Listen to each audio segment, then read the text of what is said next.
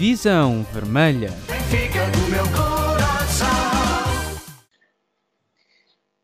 Boa noite, bem-vindos a mais um episódio do Visão Vermelha Podcast, número 12. Hoje vamos falar do inesperado jogo complicado contra o último lugar do campeonato, falaremos da estreia do Weigl, da saída do RDT, da falta ou não de avançados no plantel e teremos ainda uma entrevista exclusiva com o sócio mais sócio deste país. Será por isso um episódio a não perder. E hoje teremos inesperadamente a malta do costume. Olá, Rodrigo, tudo bem? Olá, tudo bem? João, estás por aí? Sempre, sempre aqui. Preparados para mais um episódio? Sempre. Então vamos lá. Uh, se calhar começávamos pelo mais recente. Tivemos um jogo bastante complicado contra o Desportivo das Aves, o último lugar do campeonato. Tinham apenas 6 pontos e deram muito que fazer. João, qual é a razão para não termos conseguido passar com a facilidade do costume? Uh, para já, eu acho que, que o, o, o 11 inicial não foi propriamente a melhor, a melhor escolha. Uh, deixa de, de apostar naquele que tem sido o 11 que, que ele tem gostado mais uh, agora nos jogos mais recentes.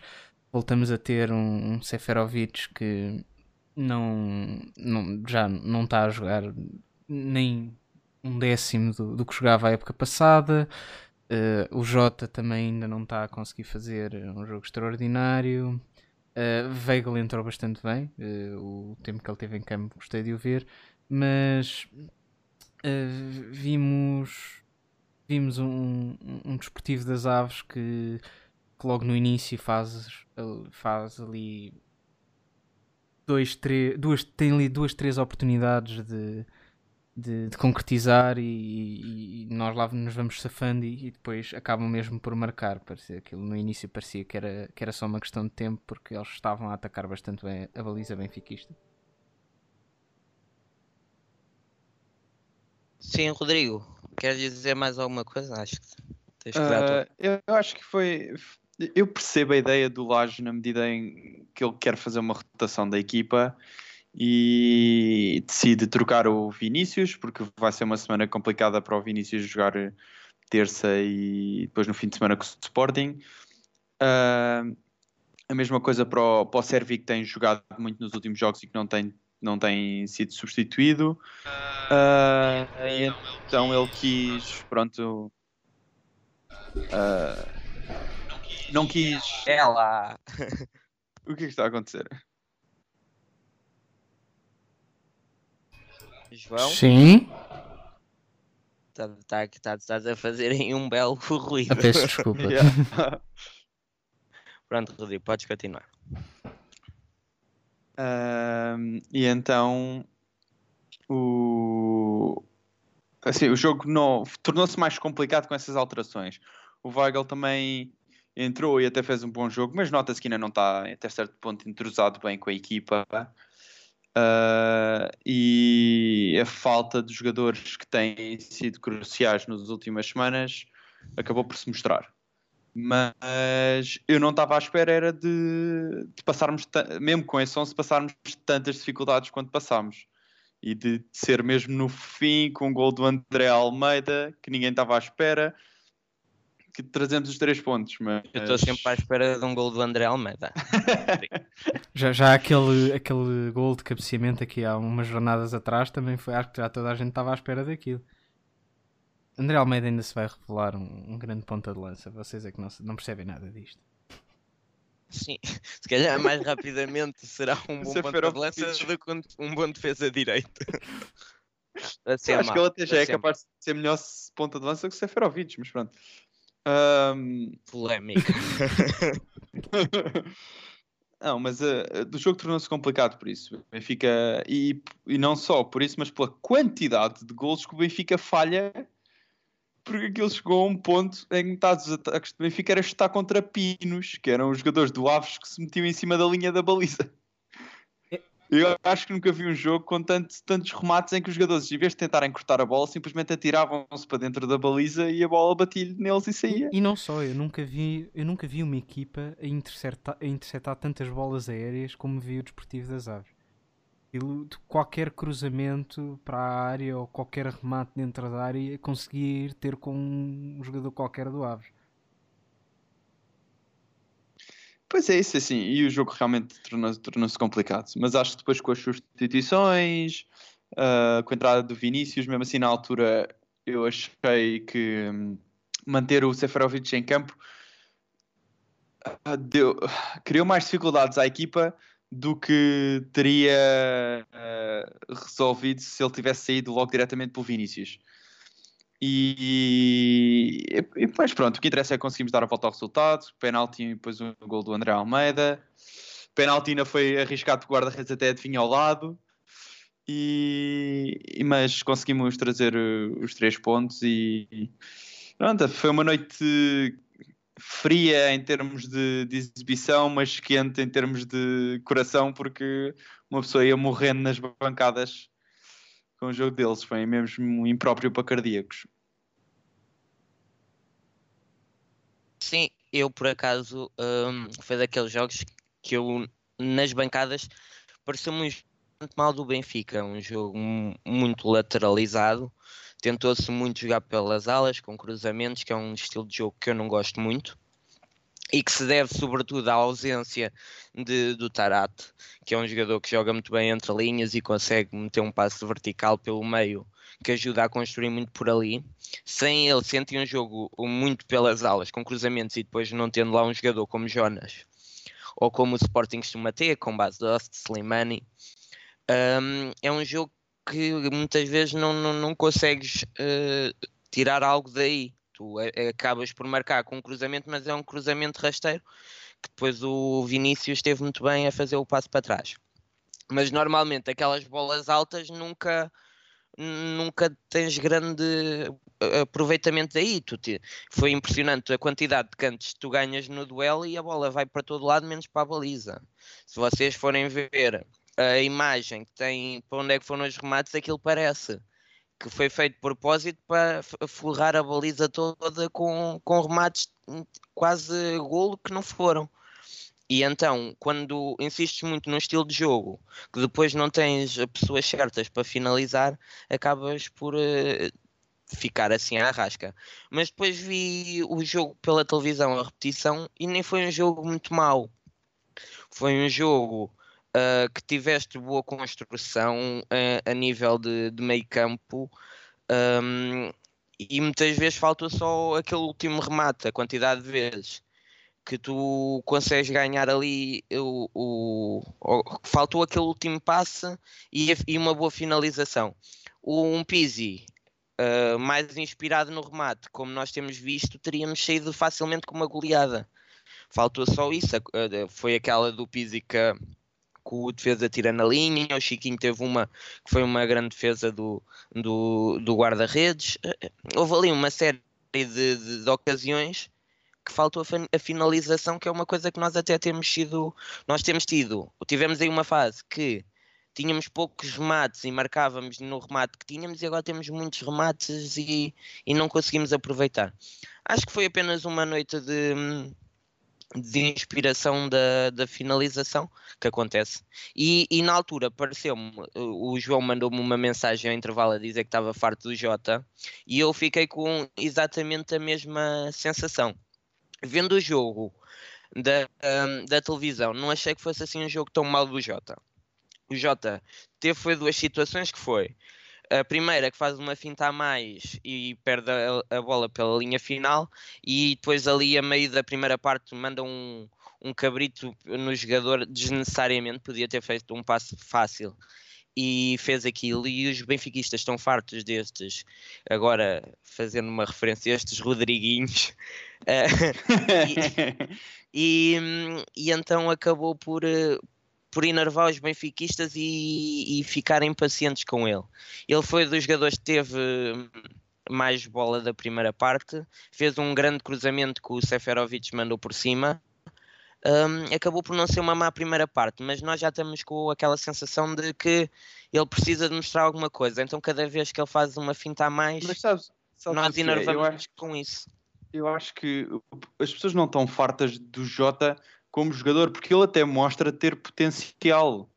Ele mostra que consegue partir num um para um e, e fazer fintas para, para conseguir ir à linha ou para conseguir cruzar a bola. Eu só acho que cada vez mais ele parece que quando está lá no momento, não sei se é pela falta de experiência ou se é mesmo dele, ele nem sempre, muitas, oh, a maior parte das vezes não consegue decidir tipo aquilo que toda a gente nas bancadas e em casa diz. É óbvio que tens de meter a bola para ali. Ele não consegue ver isso. É Sim, óbvio que, que, se ele vai à ala, ele tem que, tem que se entrar para o meio ou, ou para o outro lado da baliza ou para trás. E ele é capaz de ir e com o um ângulo muito fechado tentar rematar a baliza ou meter a bola por cima da trave. Ou se está no 1 um para 1 um, e tem um Grimaldo vazio para, para fazer o centro, ele tenta ir no 1 um para 1 um e perde a bola.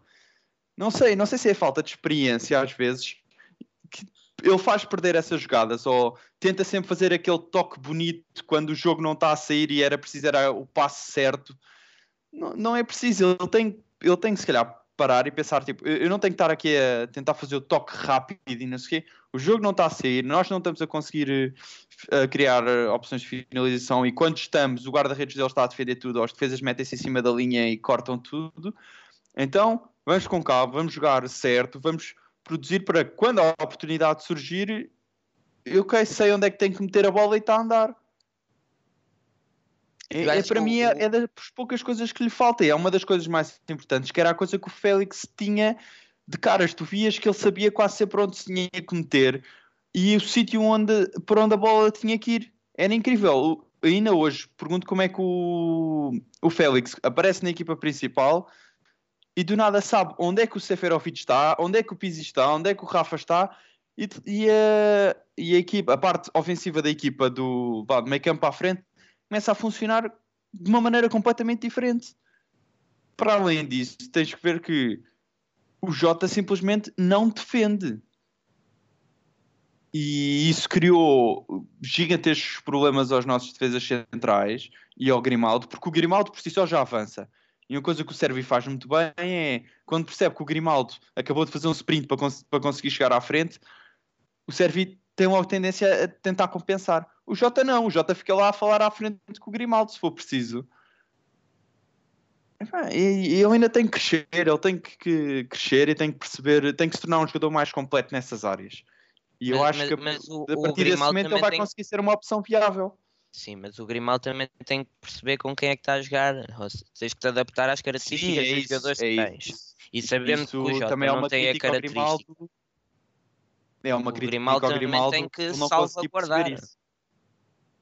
Porque não é só o Jota, agora o, o Rafa já está nos convocados. O Rafa, se entrar, é óbvio que o, que o Grimaldo passa a não conseguir subir tanto, porque as características do Rafa dão-nos outras, o, o, outras qualidades a nível ofensivo, mas depois prejudica um bocado a compensação lá atrás.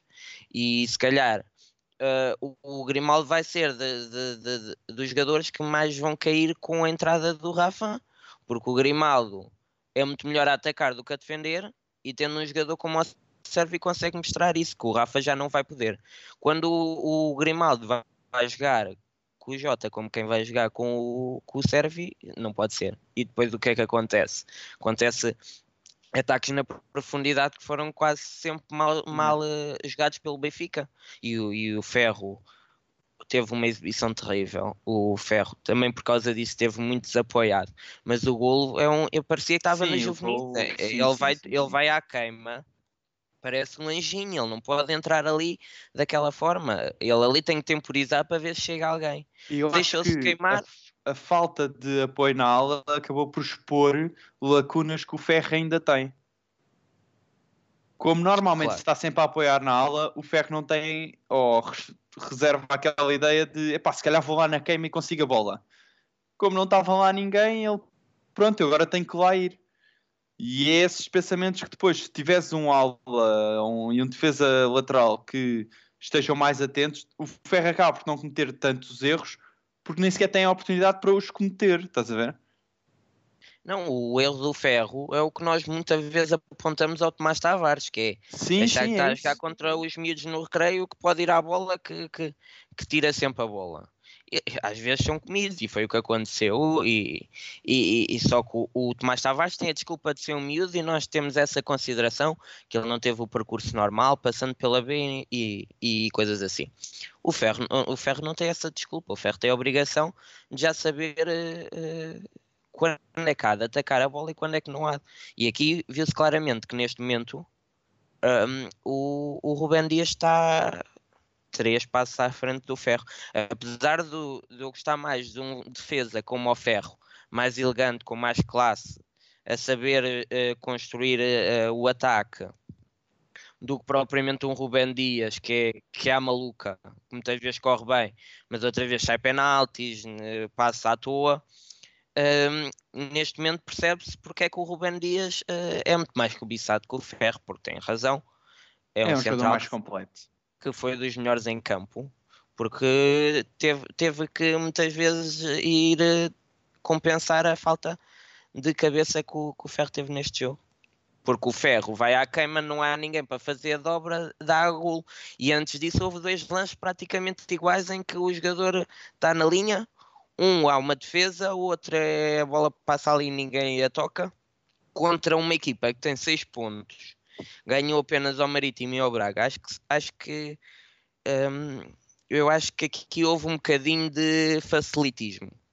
Sim, eu... sim. Eh, o, logo a partir do momento em que ele mete aquele 11 a jogar e decide que é neste jogo que vamos rodar o plantel, mostra logo que ele achava que este jogo Mas não ia dar não, muito trabalho. Eu não acho que tínhamos rodado por aí além, ou seja, o André Almeida não vejo como sendo um suplente. Mas um, sim. sim, mas tem que entrar em algum jogo. Acho que, contra o último Olha, lugar. entrar para a taça, por exemplo. Acho que é Pô. mais complicado. Acho que teoricamente é mais complicado o jogo da taça do que do campeonato. Opa, aí também o campeonato percebo. é prioridade. É. mas quando se poupava na Champions, criticavas que o campeonato era a prioridade. Tu tens que ver, se é uma equipa com 6 pontos, é natural que haja isso. E o Vinícius tem estado numa má fase, se calhar está cansado entrar o Seferovic não me espanta. E o Weigl, não havendo o Tarat, sendo um jogo teoricamente fácil, acho que é que se percebe bem o porquê de entrar. Eu não, não acho que tenha, eh, tenha havido assim uma. Ah, e depois o Jota.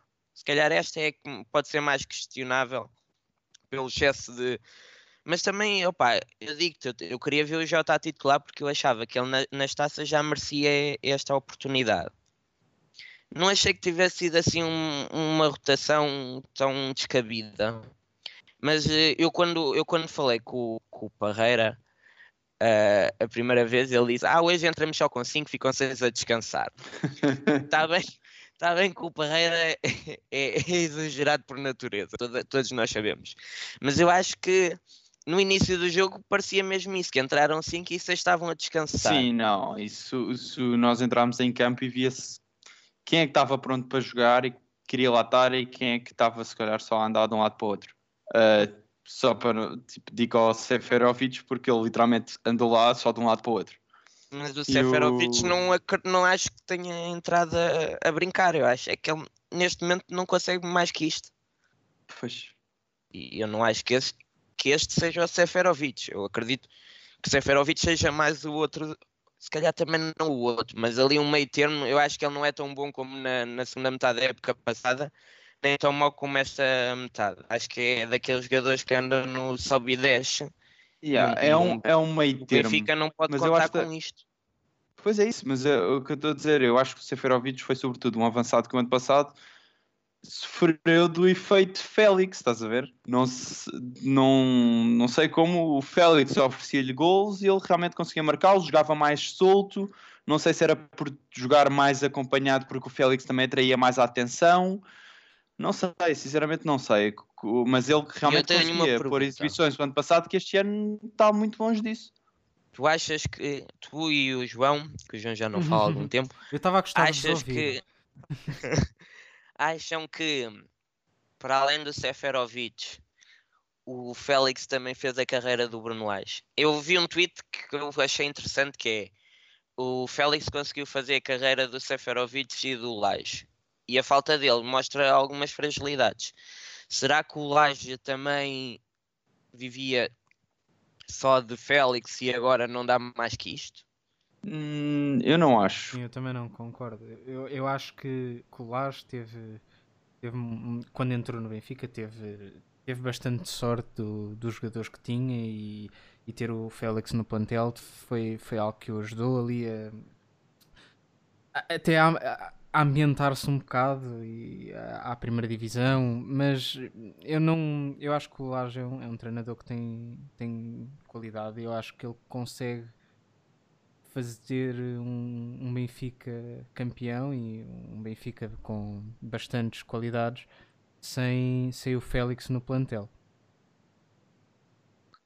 Sim, eu, eu não concordo com isso por, só pelo facto de o do Laje ter quase que reconstruído a frente de ataque do Benfica e o meio campo de uma época para a outra e a equipa continua à frente do campeonato. Sim, mas é tal coisa que e também há muito também mérito dos quem é outros. É que, sim, sim, mas e quem é que o ano passado decidiu que o Félix estava pronto para entrar na equipa principal e não disse não, precisamos de um segundo avançado, temos que ir comprar um segundo avançado, estás a ver? Sim, mas é o que eu estou a dizer, por isso é que eu digo se calhar o, o Laje, o Félix foi a, a, o coelho na cartola do Laje que não tem mais nenhum lá. Eu também não acho isso. Eu acho é que é como o Seferovic. Também não. O Laje não é tão bom treinador como o que nós achámos no, na época passada. Vivemos ali, para mim, o Laje foi o fundo do, do meu telemóvel durante muito tempo. Sim, assim, ele não é nenhum deus, não é? Mas eu durante algum tempo achei que sim e que tínhamos encontrado ali qualquer coisa de extraordinário. Porque ele fazia coisas, até ele recuperou o Tarato. Ele foi jogar com os miúdos na Liga Europa, ganhou. Ele fazia ali coisas que eram impensáveis. Então, durante algum tempo, achei que ele era o Special One. Só que só que eh, esta época também já achei que ele era muito mau, porque era foi, ele teve ali uma, uma fase que era teimoso que doía. E, continua a ser, e, continua a ser, já que ele faz as substituições sempre muito tarde. Sim, opa, é, há erros que eu, que eu não percebo. O RDT nunca ter jogado muito na posição é um deles. Sim, ter, sim, sim. Eh, ter eh, insistido naquela dupla atacante Seferovic e RDT durante imenso tempo também é, é, são coisas que, que se via que, que não dá. O Vinícius fazer bons jogos e demorar a ser opção também. Há ali alguns e, erros que e não, me fez achar. E não esquecer bem. que o Caio teve para entrar. ah, sim, sim. Quando, quando mete o Caio a aquecer, ainda estávamos. Já não sei se já estávamos. Ainda, um, ainda igual, já estavam igual. Acho que já estavam igual. Já estavam igual. E, o, e eu literalmente disse: assim que vejo o Caio aquecer, eu, este homem quer me empatar o jogo. Este homem quer empatar o jogo. Então estás, estás empatado eu... numa igual em casa aos 80 minutos e queres jogar com eu, 10. Eu vejo o Gabriel que. eu vejo. Digo não. Eu, eu, vejo o Gabriel caído no chão, muito compalido, muito queixoso, ah, muito queixoso. E vejo o Caio lá aproximar-se lá do, do árbitro, pronto para entrar. Uh, assim que. É, é sério, para mim foi um alívio quando, quando o Gabriel tipo, se compôs e quando o, mas, o Lachamento o, o Samaris. Mas pensem comigo, uh, o Samaris entra já estamos é a ganhar. Sim. Um, sim, sim. No caso do Gabriel Solzinar, não vais meter o não. Samaris, jogador defensivo. Não tens mais ninguém com características, pelo menos que eu me esteja a lembrar. O, o Servi já tinha entrado, não tens mais jogadores com características ofensivas uh, no banco o Caio é o, não é um excelente jogador, mas é o que tem as características mais propícias a, àquele estilo de jogo. Não. Posso não estar a esquecer de alguém, pensem lá comigo. Não, não, não, não, não. não. Eu, por causa, se não me engano, o Jetson não estava no banco. Mas o Jetson.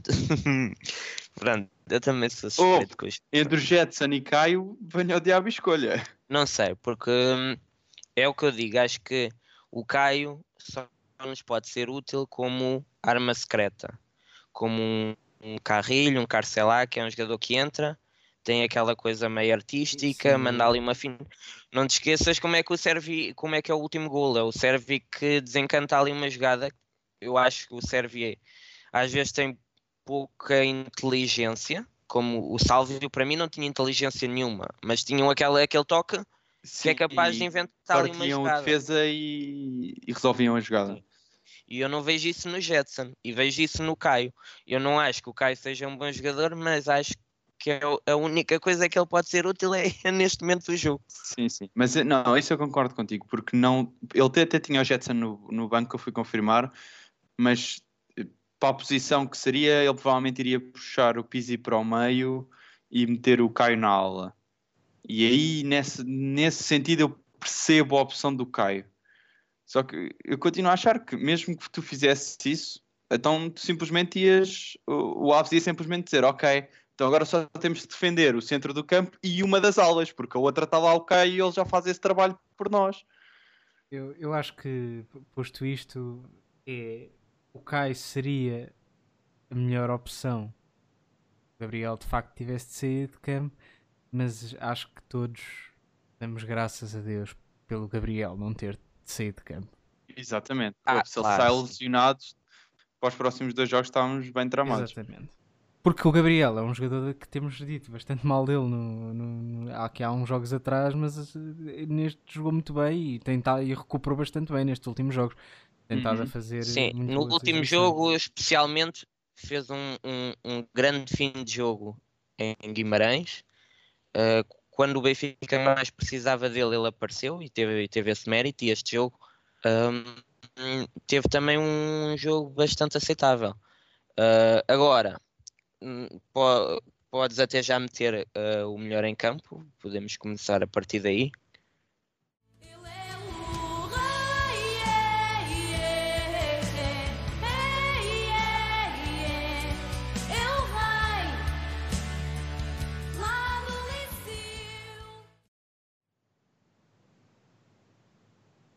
Gabriel é mesmo o, o, homem, o homem do jogo. Na nossa opinião, nós tivemos ali muito indecisos en- entre o Gabriel e o Rubén Dias. O Rubén Dias também fez uma, uma grande exibição, mas o Gabriel eh, fez ali dois, três passes de alto nível que desbloquearam um jogo que estava difícil. O Gabriel acha é que muitas vezes estica no passo longo. Acho que se estiveres à mesa a jantar com o Gabriel e pedis para ele passar o pão, tens que ir buscar o pão ao outro lado da sala. Que é, Acho que ele não é capaz de fazer um, um passo devagar. Mas, sabe- mas sabes o que, é que, que é que tipo, eu acho mais estranho? É que ele não é capaz de fazer um passo devagar. E mesmo os longos que faz, nem sempre os acerta. Mas os que acerta, parte a equipa adversária toda. Toda. Quando ele acerta um daqueles passos longos, tu isolas sempre ou um ala quase na linha, num um para um ou às vezes sozinho, ou tu ficas com o ponta de lança diferente para o guarda-redes. Eu acho isso impressionante. O problema é que é, é tipo jogar uma roleta, russa. Ele falha, falha, falha e há uma que acerta. Certo. E, e acerta, vem o comentador da Benfica TV chamar Gabriel o Pensador, quando eu acho que o que lhe falta às vezes é ser um bocadinho mais pensador, porque quando faz 10 passos e falhas os 10, um jogador mal pensa, bem, calma aí, vou aqui fazendo uns devagarinho, ganhando confiança e depois insisto outra vez. E ele não, ele, ele massacra ali no passo longo e é capaz de estar um jogo inteiro a falhar. Mas quando acerta, ele faz cada passo que, É eh, seja vertical, seja variação de, de flanco, eh, é muito acima da média. Que é uma coisa que o Tarat faz bem e o Weigl faz bem. Então já se viu que é um estilo de jogo que o Lage gosta, daí ir buscar jogadores com essas Sim. características. A mim até o que mais surpreendeu no Weigl é na posição em que ele está a jogar. Não é muito normal veres o médio defensivo entrar pela área adentro para ir com a bola à linha para centrá-la para trás. E há uma jogada em que ele faz isso na primeira parte. Isso mostra que tu, nós basicamente acabámos de comprar um médio defensivo que tem um sentido de orientação no ataque que não é muito comum nos médios defensivos. Sim, mas ele também não jogou bem a médio defensivo. Sim, pronto, o Benfica seja, não, não eu acho que médio esse, defensivo esse foi puro. um. Sim, não, mas nem jogou bem a 6. Ele, ele alternou muito com o Gabriel. Sim. O Gabriel normalmente tem feito a posição 6 eh, e o Tarata posição ali mais 8. E, e neste jogo pedia-se que eh, o Gabriel subisse um bocado, ficando o, o Weigl mais atrás e muitas vezes o Gabriel, por estar habituado a jogar um bocado mais, ta- mais atrasado e o Weigl ainda a sentir onde é que deve jogar, jogaram muitas vezes um ao lado do outro. Por isso, muitas vezes vieram construir os dois atrás, muitas vezes estavam os dois na frente, ainda estão ali um bocado a encontrar o seu espaço. Achei o jogo do Weigl até bastante bom, um, um, um primeiro jogo, ah, não jogou o jogo todo, fez eh, defensivamente teve bastante bem, levou ali uma cueca passou um bocado Uhum. despercebida, mas eu via, mas fez bons cortes, fez bons passes, hum, vê-se que é craque. E, e- e apanhando o momento certo ele vai ser craque. Mas depois há logo mais futebol, esses sites que dizem que o jogo não foi de 20 milhões, estão à espera que ele entre e faça um hat-trick, um médio centro, um médio defensivo. Não vai isso. fazer. É que, é que não só não é ele entrar e fazer um hat-trick, ele entra, não, ainda não treinou com o Benfica há uma semana, entra e eles já estão à espera que ele faça tipo 20, 25 assistências e 13 golos e ganhamos tipo 20 a 0. Não sei. Não sei, eu não, não percebo o que é que lá os que querias que comentadores e os 20 sites. Opa, tá bem, era bem da bom, não estou a dizer que não, mas eu não estou à espera disso de um jogador que nem há uma. Chegou tipo o quê? Há, na altura do jogo tinha chegado para aí há 4 ou 5 dias ao É um Benfica. jogador que está muito, tá muito fresco. Só fa- É verdade que não jogou o jogo todo, mas só o facto de entrar a titular já, já, já demonstra que, que, de facto houve ali um- uma grande confiança e, no, no- no jogador que é e, no, e no- no E- valor que ele custou. E Isso abre, isso abre um tema que é, é verdade que o Vai, eu gostei muito de ver o Weigl já titular, mas qual é a imagem que passa para o Samaris? O Samaris não merecia ser titular neste jogo? Pois, e quem isso- diz, e eu, nisso- o Florentino nisso que nem eu- convocado foi. Nisso eu tenho que te dar razão, porque, assim, por um lado investimos 20 milhões no jogador, eu percebo isso, mas basicamente ele passou por cima do Florentino e do Samaris para a titularidade ah, sem sequer, parece que foi sem pensar duas vezes.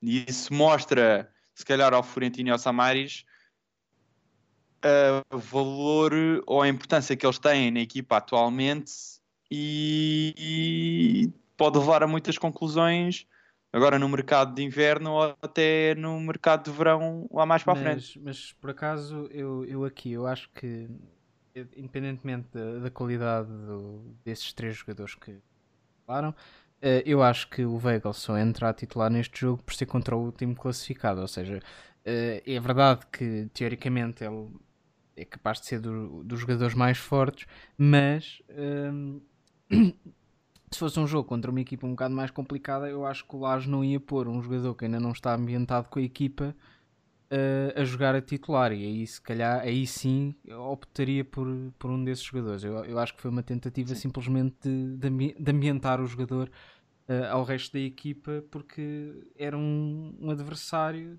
teoricamente fácil.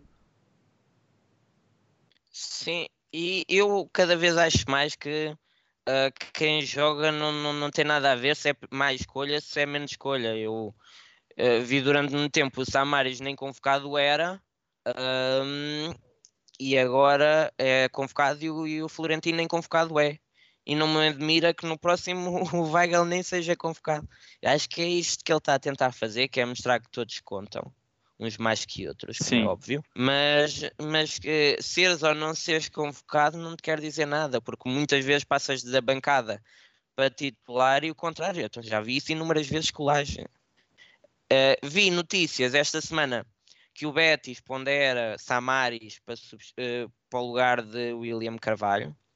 Não sei até que ponto é que isso não são aqueles rumos naturais, Sim. mas não sei se ainda precisamos do Samaras, que é um jogador que, opá, que é um dos jogadores que eu mais gosto pela postura que tem em campo ah, do Benfica, mas eh, realmente neste momento já não como o Feiza, nós dizemos sem dúvidas que já está a mais se o Samaras também não, não é de estar a mais, mas eh, se ele, se, ele não, se ele quiser não jogar, está lá bem.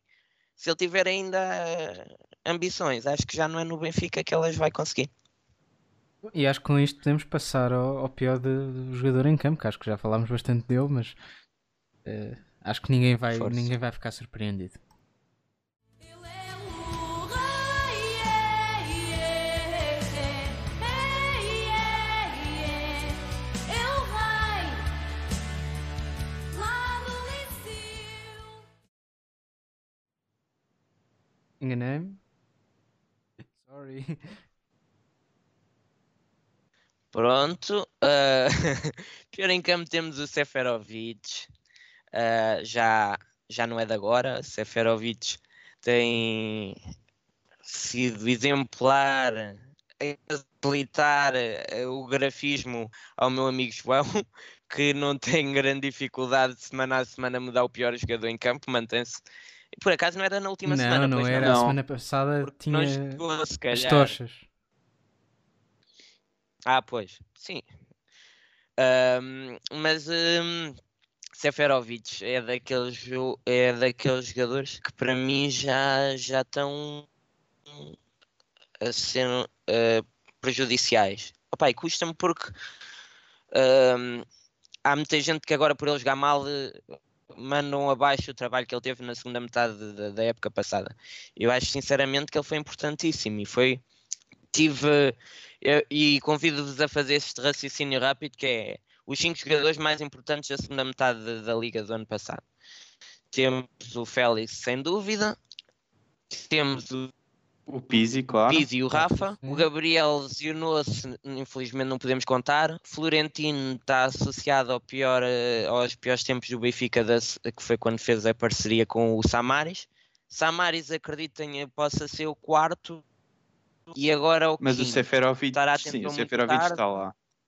Não. O Seferovic merece lugar no- nos cinco jogadores que ajudaram mais na segunda metade da época passada, de certeza. Isso não há dúvidas. Então, nem que seja só Sim. pela quantidade de golos que marcou. Mas, Claro, Também mas, temos que mas se ver- tu fores a ver, mas o da Rubem Dias maneira, também foi muito importante. mas da mesma maneira que tu estás a dizer que não podemos dizer que ele agora é um, é um jogador que não vale nada porque temos de ter em conta a época passada, por outro lado também temos que não nos agarrar muito à época passada e analisar o que tem sido o jogo dele esta época. Claro, porque o Seferovic sempre foi um jogador. Ele, quando chega ao Benfica, tinha para aí 10 golos na carreira para um avançado, que era pouquíssimo, e acaba por entrar e fazer bom- bons jogos e golos, e de repente desaparece. E a partir daí foi sempre quase inexistente no Benfica. E, hum, e o que eu vejo é que neste momento é a mesma coisa. Ele teve um bom período e apagou-se. Opa, e estamos a insistir numa coisa e estávamos a insistir e tínhamos uma solução e agora não temos solução. E é isso que podemos falar agora. A RDT acaba por sair, sai por eh, entre 20 e 22 milhões.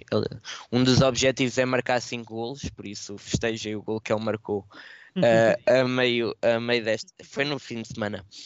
Yeah. Foi um gol que, por, de um lado, me deixou chateado, porque pensei, será que realmente não aproveitámos o jogador? Mas por outro lado, é, um, é, é, é, é uma ajudinha para aquele milhão que poderá vir daí.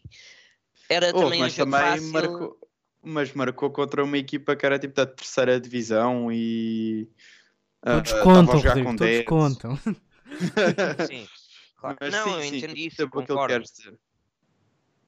Mas se- o RDT, eu acho que se, o- se houvesse uma proposta de. O, o, Sef, o Seferovic está avaliado em quanto? Sabem? Eh, não, mas posso. Vê lá. 15 Que eu não cêntimos. posso ver por causa do, do jogo. Meia Mas eh, pronto, o. Já dizia o outro. Exatamente. O, já vamos ver daqui a bocado. Ah, o RDT ah, teve uma proposta muito boa e o 15 Benfica deixou ir, como é óbvio. 15 milhões. Eu acho que se houvesse uma proposta de 15 milhões pelo Seferovic, ele também iria.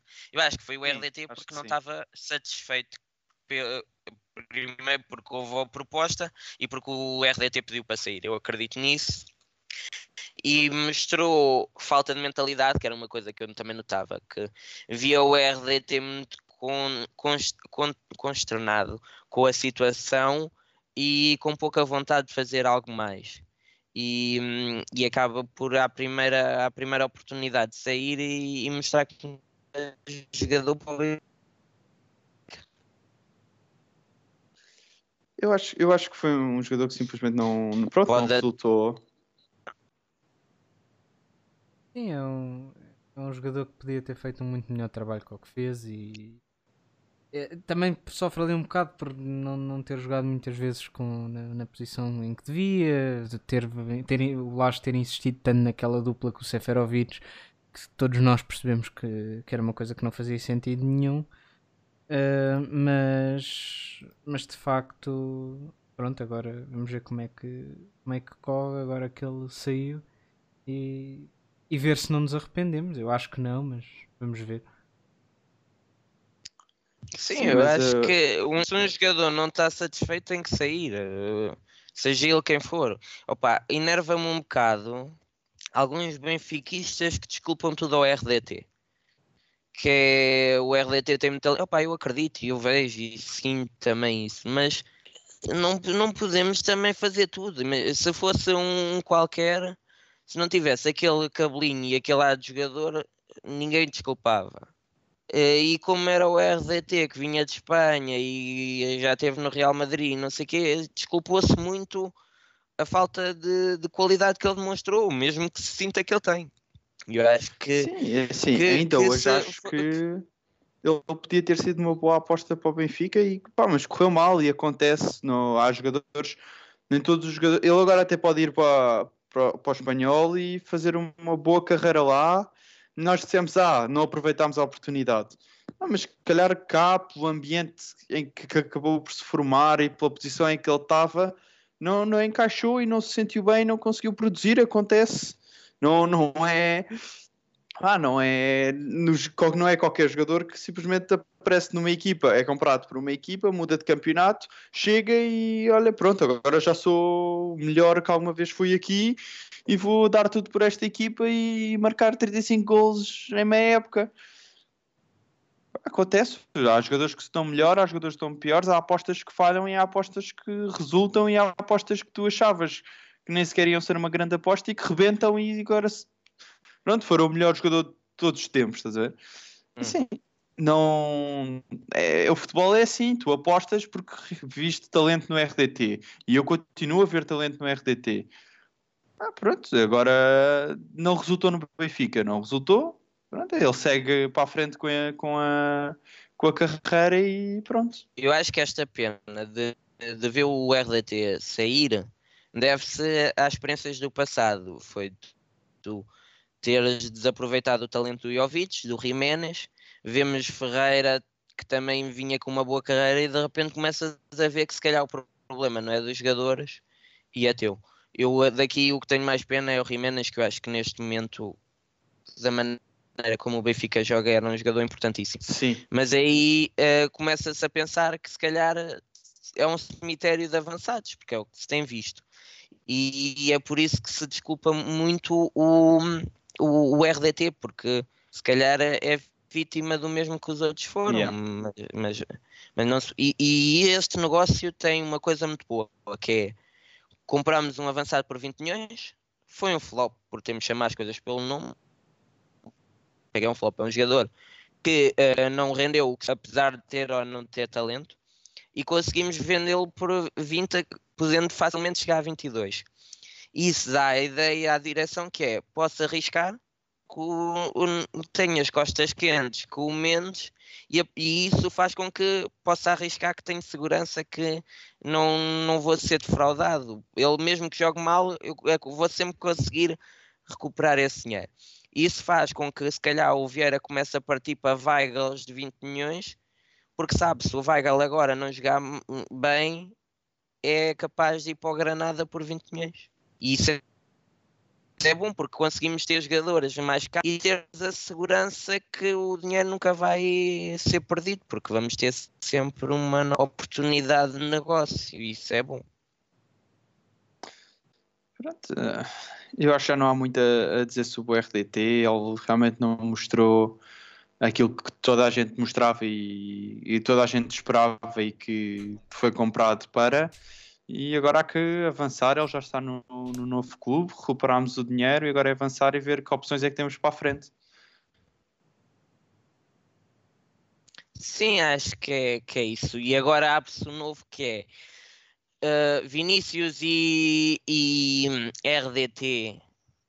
Eh, RDT, não, Vinícius e Seferovic são suficientes num, num ataque do Benfica. Não nos faltará alguém? Acham que eh, nós temos visto aqui a pensar quem está a ver no YouTube a imagem de Mariano eh, que tem sido associado a esse jogador do Real Madrid que não tem feito uma época enorme, nem nunca fez n- assim fez boas épocas, nunca para mim sempre foi um- um- uma promessa que nunca deu em nada.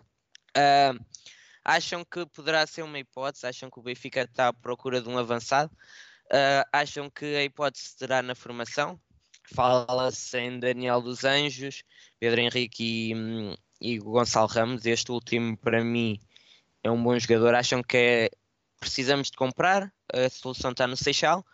Basta-nos dois avançados. Qual é a vossa opinião sobre este tema? Eu, eu acho que precisamos de mais um avançado. Não sei se ah, a solução está no- realmente no Seixal, porque o Seixal nos últimos anos não tem sido, se calhar, o, o ponto mais forte do Benfica a formar, o ponto mais forte do Benfica não tem sido formar avançados. E, e eu acho que mesmo os que estão na, agora na equipa B, que seriam em princípio os que estão mais prontos para, para entrar para a equipa A, eu não sei que mandemos uma como mandámos com o Tomás Tavares. Ah, não sei se algum deles está assim pronto, pronto para entrar para a equipa A diretamente. Ahm, sim, eu, eu sei que por um lado, se, se estás a puxar um jogador para, para a equipa A e para jogar mais na equipa A, teres-lhe a oportunidade de, de evoluir na equipa B, que parece-me que ser neste momento parece-me ser a, a estratégia mais apropriada. Tu, o Gonçalo Ramos, por exemplo, com 19 jogos, está com 7 golos marcados. Eh, É o melhor, é o melhor marcador de- do Benfica B neste momento. Sim. Ahm, mas, mas lá está, eu acho que, que ainda está um, ainda é um jogador que, que, por muito boa promessa que, que seja, é um jogador que ainda está um bocado verde. E, e se calhar. Mas é um jogador que te dá outras, dá-te garantias, porque ele joga a 9, falso 9, e, aí- e dá-te ali uma hipótese para substituir o Chiquinho numa posição que te falta. Portanto, ali seria quase 2 em 1. Um. Não estou a dizer que eh, seja o momento, acho que entre não haver ninguém, não se buscar ninguém e ter o Gonçalo Ramos é um jogador que eu, que eu aprecio. Mas eu, eu eu acho, que- acho eu que- acho que eu- pelo bem do Gonçalo Ramos mesmo, acho que o Gonçalo precisa de, de mais um tempo para crescer, fazer o percurso e depois chegar à A. Porque acho que é um talento e, e se for agora é perigoso. Exato, eu acho que primeiro que tudo temos que, temos que ver para as pessoas que nos estão a ver e para as que estão a ouvir. As três opções que nós temos agora na imagem são o Gonçalo Ramos, o Daniel dos Anjos e o Pedro Henrique. O Daniel dos Anjos e o Pedro Henrique têm os dois 23 anos, ah, são os dois brasileiros e têm dois jogos pela equipa B, ah, oito, desculpa, peço desculpa, oito jogos pela equipa B. Eles têm sido as principais opções da equipa e têm ido alternando.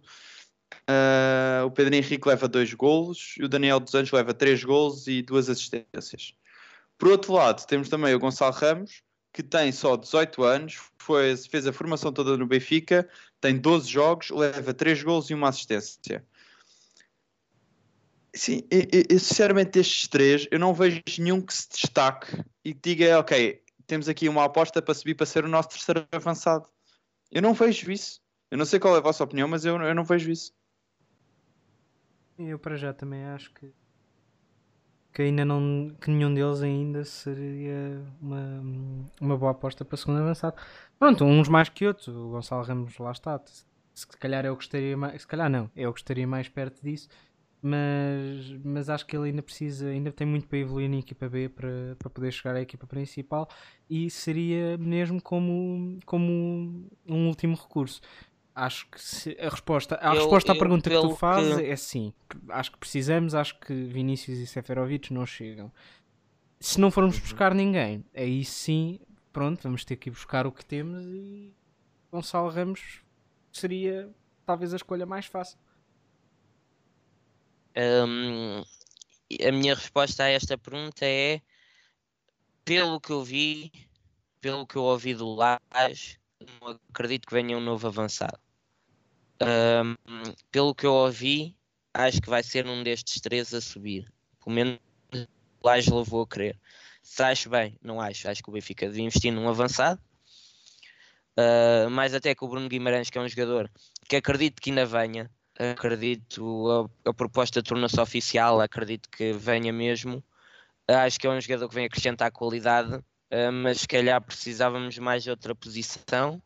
Um, acho que vai ser um destes três. Acredito que não seja um jogador, não vai ser o Félix, não vai ser o jogador da época, mas acredito que, que, que vai ser a solução e, e se for um destes três terão todo o meu apoio, eu gosto de ver putos a crescer, mas uh, pelo bem deles acredito que devessem ficar marcado uh, a crescer na, na B ou no Sub-23. Mas isto é a minha opinião, acho que vai ser esta a solução, um, um miúdo que vai subir, Yeah. mas não, não, não é uma ideia que me agrada. Então, mas sendo essa a Ah. solução, qual desses três é que seria a melhor opção, na tua opinião? Para mim, na minha opinião, quem parte na frente é o Gonçalo Ramos, pelo momento de forma que atravessa, por ser mais novo, que pode ser um bocado contraditório com o que eu disse, mas também permite uma maior evolução, tem menos eh, vícios. eh, É, é realmente uma contradição, mas eu acho que neste momento jogadores sem experiência, prefiro um jogador sem experiência de 19 anos do que um jogador sem experiência de 23. Não sei se isto faz sentido. Não sei, é assim, eu por um lado eu gostava de ver o, o Gonçalo Ramos subir. Ah, formação inteira no Benfica, eles têm todos mais ou menos a mesma altura, ele é mais novo, tem o mesmo número de gols, e têm todos mais ou menos o número de gols e assistências. Ah, assim, isso- a única coisa que eu vejo que se calhar não seria a melhor opção é porque ele subindo, em princípio vai sempre, ou quase sempre andar com a equipa principal. E, e sendo esse o Claro. caso, vai perder o momento de forma e vai perder a possibilidade de somar muitos jogos, porque ele ainda é bastante novo, na B.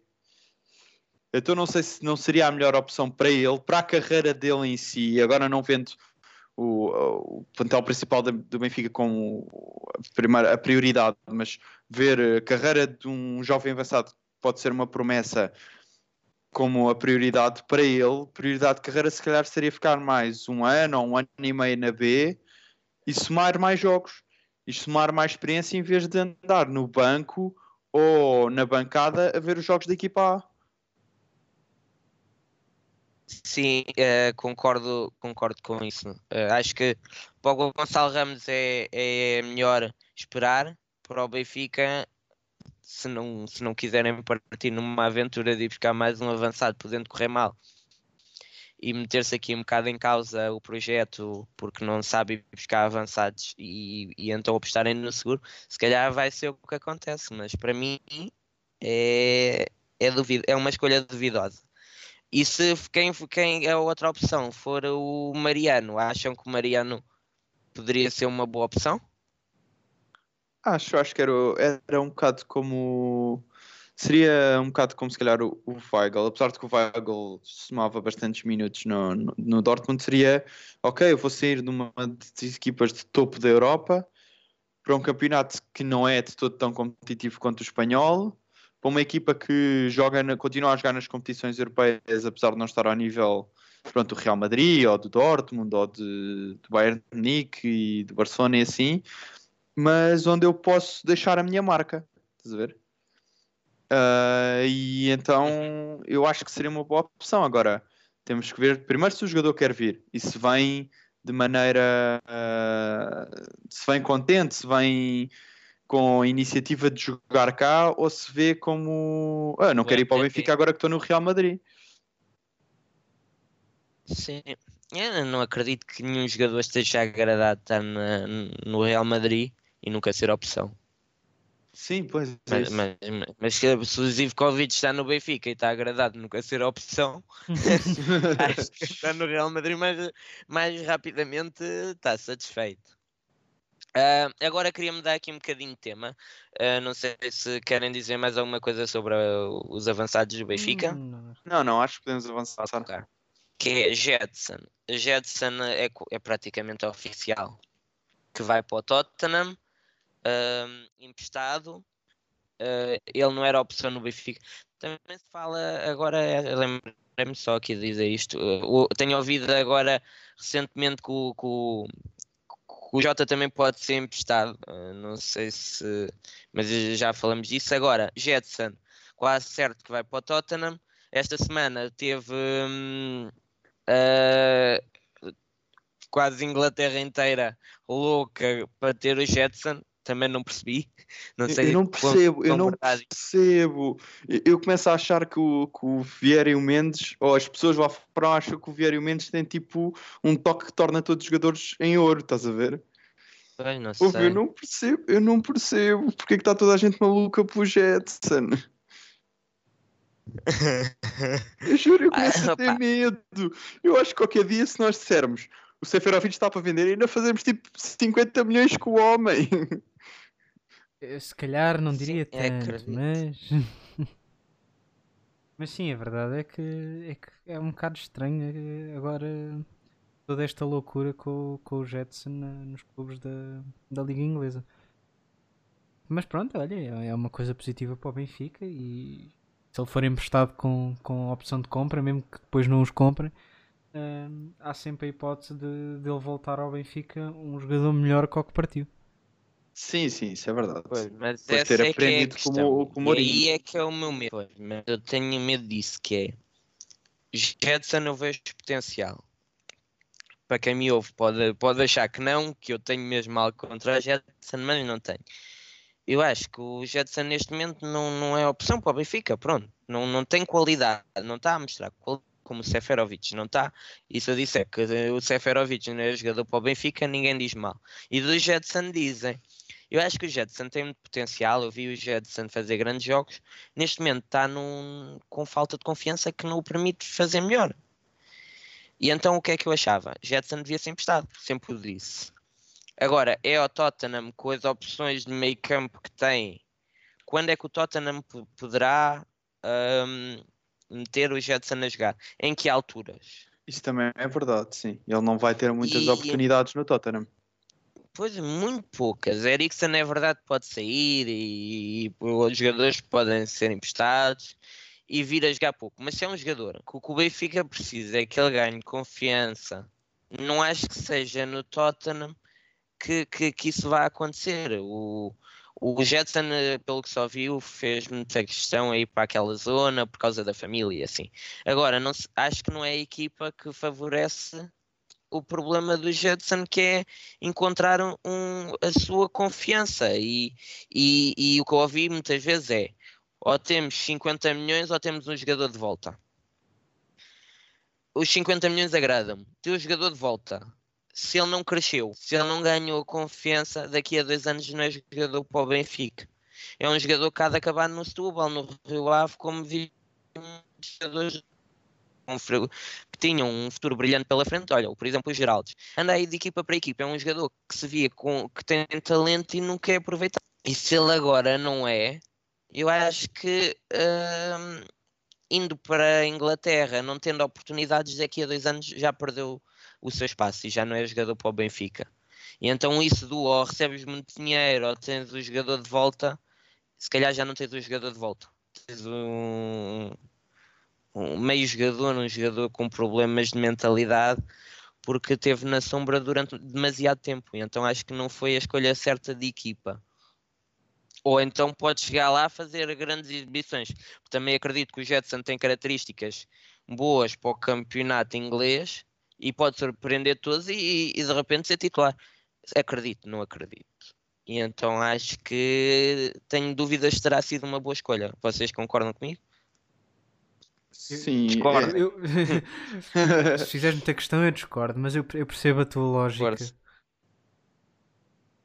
Eu, eu percebo a tua É lógica. assim, eu não- é difícil não, não concordar porque é é o problema que eu vejo sempre em emprestar jogadores a equipas grandes, que é tu emprestas um jogador, normalmente é, ou é emprestas para depois de um ano depois a equipa o comprar, ou então emprestas para que teoricamente ele venha melhor do que foi. Mas quando tu emprestas a uma equipa grande, a não ser que seja um jogador estupendo, mas isso estaria no plantel principal do Benfica a jogar a titular, então ele provavelmente não vai fazer muitas exibições numa equipa grande, certo? Porque vai ter jogadores melhores acima dele que vão que já têm o lugar. Então eu não percebo como é que tu vais valorizar um jogador ou como é que o jogador vai melhorar, a não ser que pronto, treinar com o Mourinho todas as semanas seja algo que ilumina a mente do Jetson e ele vem para ser o próximo Pirlo ou uma coisa assim. Não sei. Hum, eu defendi que o Florentino poderia ser emprestado. Quer dizer, defendi num cenário ideal, que era tinha que ser emprestado a uma grande equipa e por um, ou um grande valor de, de, de opção de compra ou sem nenhum. Uh, e é o que aconteceu aqui no Jetson e acho que o Jetson não queria isso. A diferença é que eu acho que o Florentino neste momento vive num momento em que pode ser titular num United, mesmo num, num Tottenham. Sim, sim, sim, sim. Então ele poderia, ia ganhar experiência, ia se- jogar em alta competitividade, poderia voltar ao Benfica ou poderia ser comprado por muito. Eu acho que o Florentino num empréstimo seria nestas condições. Jetson, não estando num bom momento, estas condições não satisfazem. Porque o Florentino ia para ser titular e muito dinheiro. Aqui acredito que, ele, que, o, que o Tottenham não vai pagar 50 milhões por ele e também não acredito que vai jogar, então é um duplo não, que não sei como é que será, mas é esperar para ver, é- não vale a pena estar a fazer futurismo.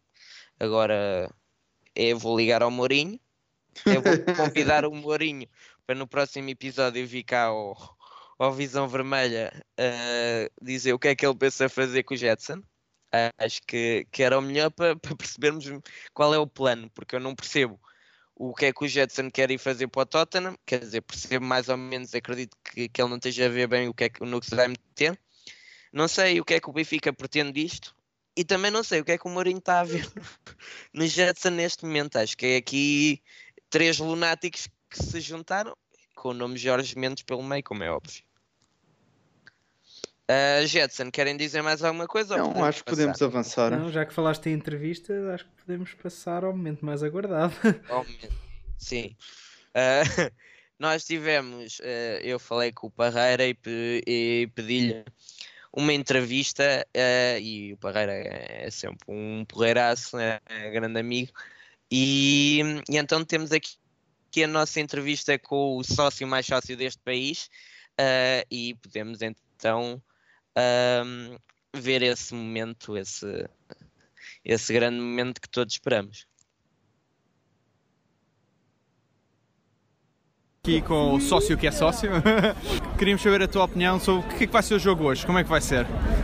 Pá, aqui no Benfica só há só uma palavra, é ganhamento. Aqui não há mais nenhuma. Exatamente. Aqui não há mais nenhuma. Pronto, vai ser um jogo difícil? Não, Não, pá, eu também acho que não. Se o Benfica é sempre fácil, caralho. Esta gente está cá, a gente apoia, se a gente não ganhar, a gente invade esta merda, parte esta merda toda. Exatamente. A gente temos que ganhar, caralho. E a nova contratação, o Weigl, que veio do Dortmund? Pá, eh, espero que seja um grande jogador. É pago é por isso, está no Benfica.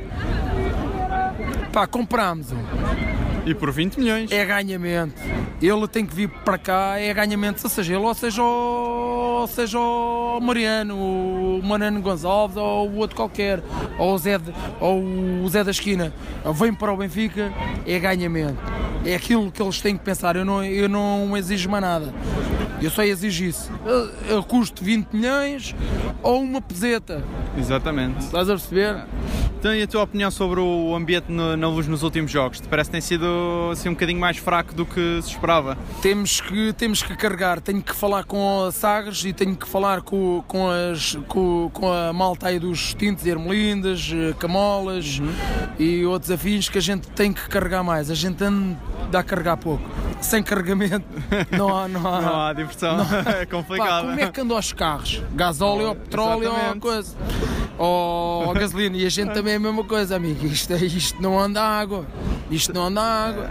Então, e o árbitro hoje, o Carlos Xistra? É, pá, não é, fala é, não é? Isso é polhada, mano. Isso é polhada. Isso é polhada. Isso é apanhá-lo aqui. Trau.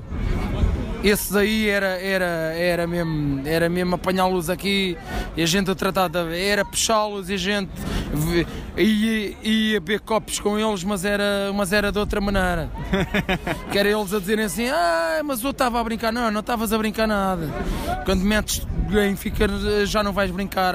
Aqui, aqui tens que ser sério. Exatamente. e agora o. Espera aí que, te, que tenho a boca seca. Então, e agora a saída do RDT que foi tão falado, veio por 20 milhões e era um tão grande jogador e agora no, no inverno já Esse, foi. esse só tenho uma coisa a dizer. Já saiu, já saiu. Agora é o, é o, é o que entra, é que a gente tem que falar. Entra, Esse já entra, saiu. é que? Oh, Esse já é que está em. Espanha a comer eh, palha. Esse já não come o bacalhau com nata, maluco. Então, mas os negócios do Mendes com o Fiore é que parece Oh, muito que já nos últimos tempos tem sido muito lafar. Epá, não pus, não pus, não pus por mim. Mano, não pus então. Toda a Isto gente sabe, toda ah, isso é o que se isto fala. É, isto, é, isto é mal demais. Isto é mal demais. Isto é mal demais. É mal demais. Eu sou contra isso. Sou então, contra os isso. últimos foi agora o RDT, tinha Sou sido o Ferreira. isso. Eu sou contra isso. Aqui um presidente tem que lutar é pelo, é pelo Benfica e não tem que ter empresários a ganhar. eh, Não tem, epá, eu sou contra isso. Pois eu, é, que eu cada eu- vez mais acho que as contratações do Benfica eu- são feitas à base de documentos eu- diz que se pode contratar ou eu, não. eu posso falar à vontade que eu não, eu não, eu não tenho nada. a- Eu sou do Benfica e, e é isso é que é, eu tenho de sempre dizer a verdade. Sou contra isso.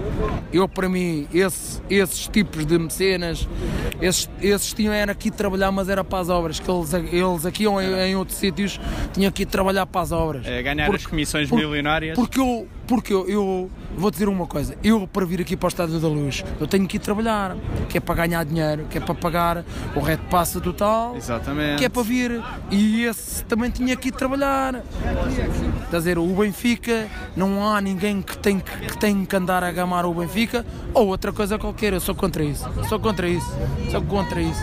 O que é que ele nos deu? O que é que ele nos deu? Agora vou-te já dizer, o, o Mendes o que é que nos deu? Nada. Dá é as comissões milionárias, Dá as comissões distribui-se o dinheiro lá dentro. Epá, eu isso até fico triste, a sério. Porque o Benfica, quem diz que o Benfica está bem agora, não sabe o que é que é o Benfica. O Benfica devia estar nos, nos nós do mundo sempre. Sabes porquê? Porque tem as condições, tem condições, tem, tem, tem adeptos, tem tudo, mano. Tem tudo, mano. Aqui não nos falta nada. Qual é que é o jogador que não quer vir para aqui? Claro. Então até o Weigl que vem do Ah. Dortmund não quer vir para cá. Claro. Até o Messi queria vir para aqui, caralho. Eu ia lá a Barcelona, dava-lhe dois, dois chapadões nos cornos que ele vinha logo para aqui, caralho. Ou vinha bem ou vinha mal. Qual é que era o problema, mano? Exatamente. Mas uh, para acabar, hoje ganhamos por quantos? Muitos. Só Deus sabe. 15 a 0. Só, só Deus sabe.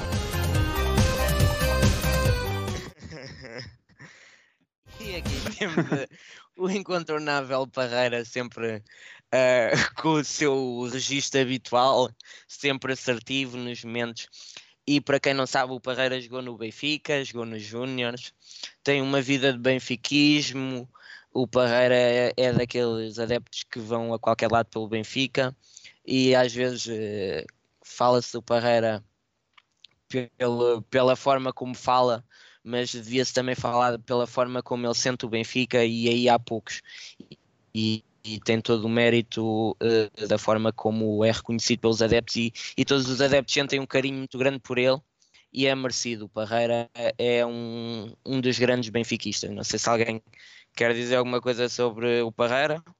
Eh, eu gostei bastante da experiência da entrevista. Acho que, que é, um- é de facto uma pessoa que, que sente o seu clube e que, e que não, tem, não tem medo nenhum de, de dizer o que pensa. E, e, e acho que isso se viu. Ah, acho que pronto, ele, ele se acha que as coisas estão mal, diz que as coisas estão mal. E quando as coisas estão bem, também diz que as coisas estão bem. E é, e é mesmo isso que se quer de um benfiquista. Sim, foi, foi, foi um momento interessante. É, deu para perceber essencialmente que apesar de, de- pronto, da, de toda a piada envolvida e tudo mais, de, de ele realmente sentir o Benfica de uma maneira muito intensa e que apesar das vezes as pessoas acharem que ele está mais a brincar e assim, não, ele sente mesmo as coisas a sério e quer mesmo que o, que, que o clube esteja no seu melhor todo- todos os dias do ano e que sejamos campeões e ganhemos a Champions todos os anos se for possível. É mesmo, ele vive mesmo aquilo a sério. E como acho que há muitos fãs que vivem. E pronto, ele tem a oportunidade de, de realmente falar e, de, e a coragem de o fazer. E, e pronto, dá, dá para um bom momento de entretenimento. Sim, e para quem pergunta se o, se o Parreira é mesmo assim, ou se ele é uma personagem, o Parreira é mesmo assim, o Parreira é mesmo uma pessoa sem filtros, uma pessoa genuína, que é- não é daqueles que se vêem com cartilhas, eh, eh, é, ele diz o que pensa, o que sente, e se vocês virem pela net, há entrevistas dele e ele eh, diz coisas muito acertadas. Ele viu o Bernardo Silva muito antes do Jorge Jesus saber quem é que o Bernardo Silva era. É, um é- é alguém que acompanha também a formação, é, é um incentivador da formação. Um, e, Calma, e- esse, esse Bernardo Silva era aquele defesa lateral que nós tínhamos, não era? esse mesmo. Pronto. O- ele dá uma entrevista a dizer: Jesus, olha para o Bernardo Silva que está mesmo bom para jogar.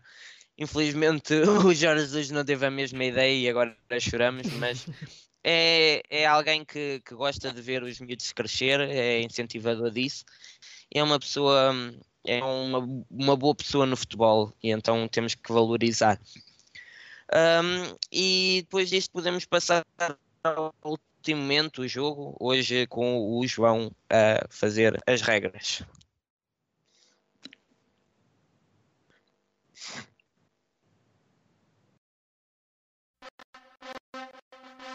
O Visão Vermelha tem o prazer de apresentar Sócio que é Sócio. É verdade, hoje já estou do lado certo.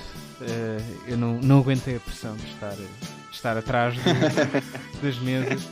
Eh, e pronto, e, e fui estudar um bocadinho aquilo que, visto que estamos agora na época de transferências, portanto vamos manter o tópico da- das transferências fui, fui investigar um, um bocadinho e tenho aqui algumas perguntas que espero que não sejam demasiado fáceis, essencialmente. Venham elas. Eh, e vamos começar então, se calhar, pelo Daniel, porque é, é a primeira vez. Não sei porque é que começa Porque é a, por prima- mim. é a tua primeira vez aí. Yeah, vem uma moeda ao ar, mas pronto. Eu- eu- eu- se não, Olha, se não estamos eu a atiro- lidar com, atiro aqui a moeda, eu atiro aqui a moeda e esta Exato. Podes. Exato. E portanto, Daniel. Portanto, Eh, Julian Weigl foi agora contratado por 20 milhões ao Dortmund, eh, quando estava Uhum. avaliado em 23 milhões. No entanto, Uhum. este não é o valor mais elevado. 3 milhões de diferença, é essa a Não, pergunta. este não é. Se fosse, também quer dizer. Este não é o valor de mercado mais elevado que o jogador atingiu. Certo. Qual é? O Weigl chegou aos 35 milhões. Podes, podes bloquear. Portanto, bloqueados 35 milhões e. E tu, Rodrigo, o que é que achas? Não acho que tenha sido tão alto. Eu acho que foi à volta dos 28 milhões. Percebes pelo que diz, está visto. Acho que te vais arrepender de ter dito isso, Daniel, porque na realidade ele chegou a estar avaliado em 30 milhões. Ganhei, Pelo que, ganhei porque 30, 35. pelo que eh, de facto eh, ganha o Rodrigo. 30 milhões. É verdade. É verdade. 30 milhões. Aqui. o- E pronto. Esteve ali um percurso, sim, curso mal. Certo, mas eh, 35 é daqui a duas semanas. Pode- Pronto, ok. Daqui a duas semanas faz a Então, pergunta então outra nós vez. depois fazemos o ajuste de contas e vemos quem é que ganha. Eh, É um zero para, Rodrigo. é um zero para o Rodrigo. É isso estás a querer dizer. Ahm, Posto isto, tá? uma não é nada. Posto isto, ah sim, re- relembrar que isto, tal como a semana passada, é a melhor de 5, portanto ganha o, o primeiro a ganhar 3 perguntas. Ah, agora, E dizer às pessoas para, para participarem sim, no sim, chat claro, com, claro. As, com as sugestões delas. ah, peço Bora. Manda. Ah, agora para ti, para, para ti Rodrigo. Ah, Vlaco, Vlaco, Dimos nem sempre foi o grande guarda-redes que hoje conhecemos. Ao longo da sua passagem pelo Benfica, vimos-lo fazer uma grande evolução que se reflete no seu valor de mercado. Enquanto valorizou Vlaco Dimos desde a sua chegada ao Benfica? É isso, não, não sei. Mas Esperava-se que não soubesses, o pessoal quer é que tu adivinhes. eu diria que deve ter valorizado à volta de 6 milhões. 6 milhões, bloqueado para o Rodrigo. E tu, Daniel? O que é que achas? Ah, ah, Foi valorizado em 6? Eu digo valorizado em 7 pelo. Só para só para ser mais um. Exato, porque assim se o valor for mais elevado, o Daniel à partida já ganhou. Sim, eh, Sim, E, claro, eh, claro. Temo que seja de facto o que aconteceu. Uh, Vlaco Dimos, neste momento, já Champion of the valorizou, Night, como diria. já valorizou em 12 milhões e meio desde a sua chegada ao Desde que Benfica. chegou ao Benfica valorizou 12 milhões e É meio. verdade. Natural, então. Damn, ok. Rodrigo, sabes o que é que eu tenho a dizer? Diz. Como diria o amigo Parreira, parece um, um peixe debaixo d'água. E com isto, um igual, uh, com Igual, a vitória agora do Daniel, que é o que se quer. Isto quer-se um Uhum. jogo renhido. Próxima pergunta. I- Isto é como a Alemanha, isto é um contra um e no fim ganho eu. Ok. Uh, terceira pergunta, novamente para o Rodrigo. Uhum. Gaetan, um dos grandes jogadores que passou pelo Benfica, adorado pelos adeptos, hoje está sem clube. Viria a custo zero se o Benfica fosse pegar nele. Quanto é que o Benfica pagou por ele ao Boca Júnior em 2010? Ui.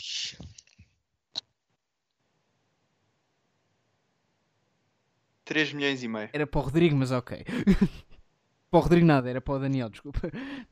Ah, ok. Na altura disseste Então Rodrigo. Não, mas é Rodrigo, é. é bloqueia que ele já disse porcaria. pronto, pronto, já disse, já disse. Ah, eu, para não dizer 4, digo 5.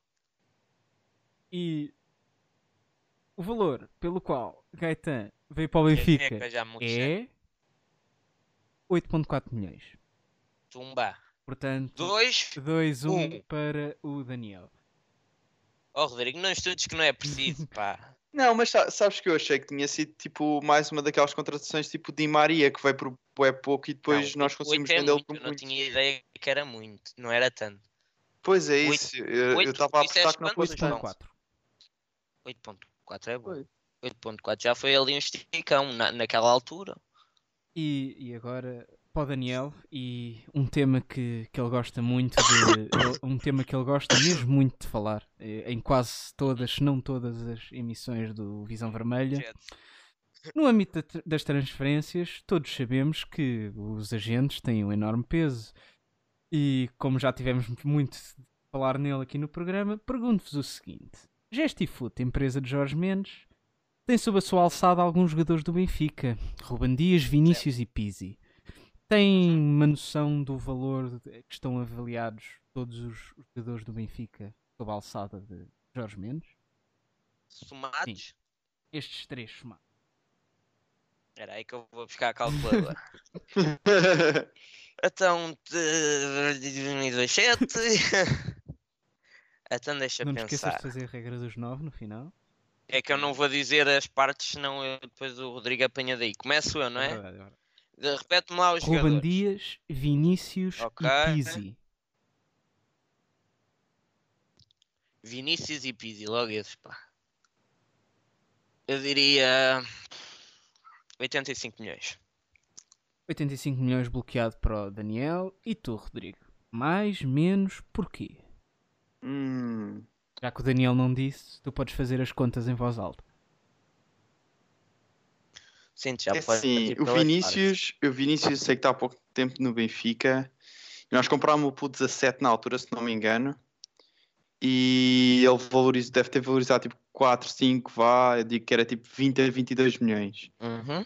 O Pizzi, eu, eu lembro-me que era à volta dos 30, porque no verão eu vi que havia a possibilidade dele. Falavam que se calhar ele iria sair e na altura fui ver quanto é que, quanto é que ele poderia ser e acho que era à volta dos 30, 32. Era 30 se pagassem 30. Pois é, está bem, mas eu fui ver a avaliação dele, Certo. ah, fui ver. Por isso Já aí estão mais ou menos 55. 50. Ok. Sim, pronto, 55 no máximo, sim. Hum. Digamos que o Ruben Dias vale. Hum. Se o Ruben Dias valeria à volta dos 30. Mais. Epá, já estou a dar ajudas. Fogo. 30 Então já ia seria- para os 85 Vá lá. Daniel, deixa lá o Rodrigo pensar. Vai, ele está a perder. Ele está a levar a baile. dá- Dá-lhe dá-lhe a bebe. Já se está a ouvir olés na Pô. bancada. Só, só- olha, só, só por essa eu vou dizer. Disseste 85, não foi? Eu digo 86. Pronto, já está armado esperto. Vai ganhar, vai os ganhar. 86. E então eu tenho-vos a dizer o seguinte: Ruben Dias vale 38 milhões, Pizzi 27, ok. Vinícius Ok, 20. E com isto, quem ganhou? Ganhei. Exatamente, Daniel 85 certos.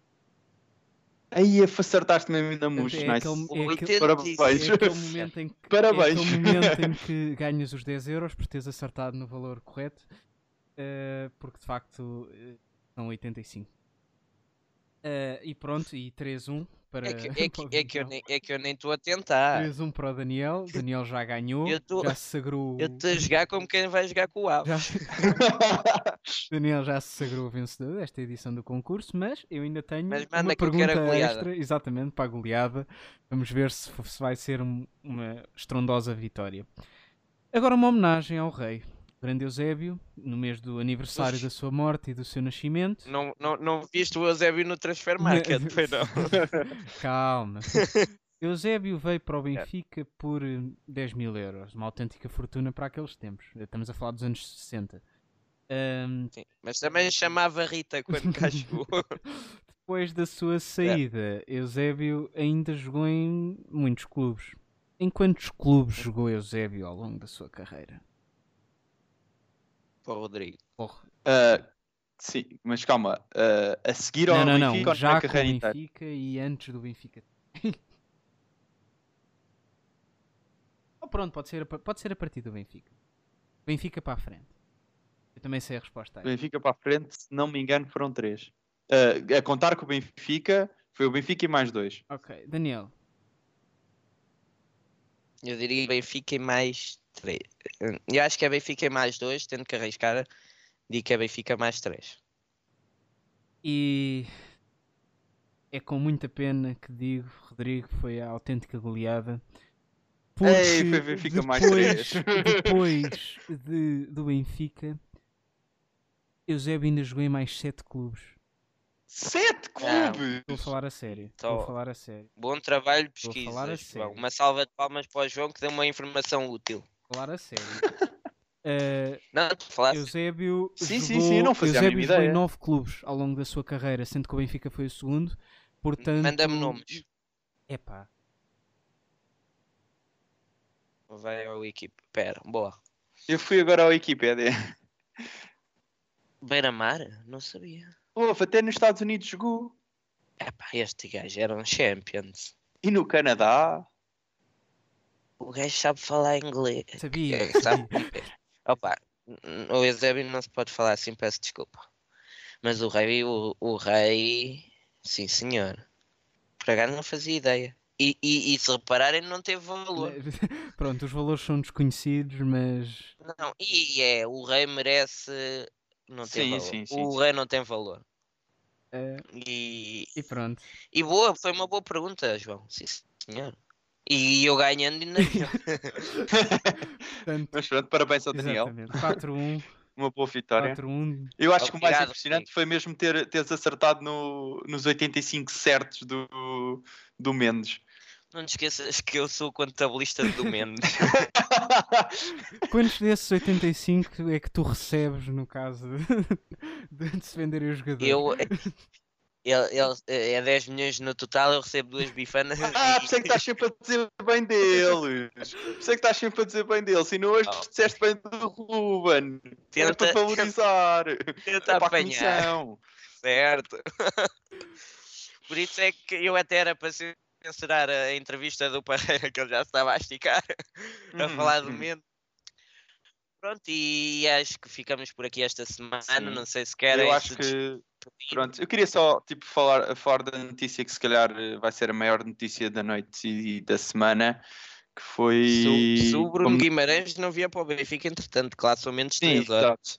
Uh, vai ser, em princípio, a maior notícia da semana será o que nós já falámos em off do Barcelona ter despedido o seu atual treinador.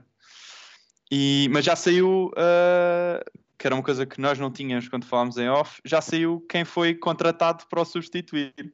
Quem foi? Tentei adivinhar, vem de uma equipa espanhola, tentei adivinhar qual é. Aí, ao Lopetegui, não me digas. Não, Não. me lixes. É que, é que o Lopetegui era bem gajo por isso, que o Lopetegui tem o melhor... Olha, o Lopetegui tem um agente melhor que o Mendes. Só um agente muito bom é que mete o Lopetegui equipas. Não, diz lá quem foi então. Ah, Pera, pera, Não, foi- vem do, Diz-me, diz-me. vem do, do Betis. Foram contratar o treinador do Betis. Não sei porquê, mas ainda estou para Já ver. não, vai, já não vai Samaris para o Betis, pronto.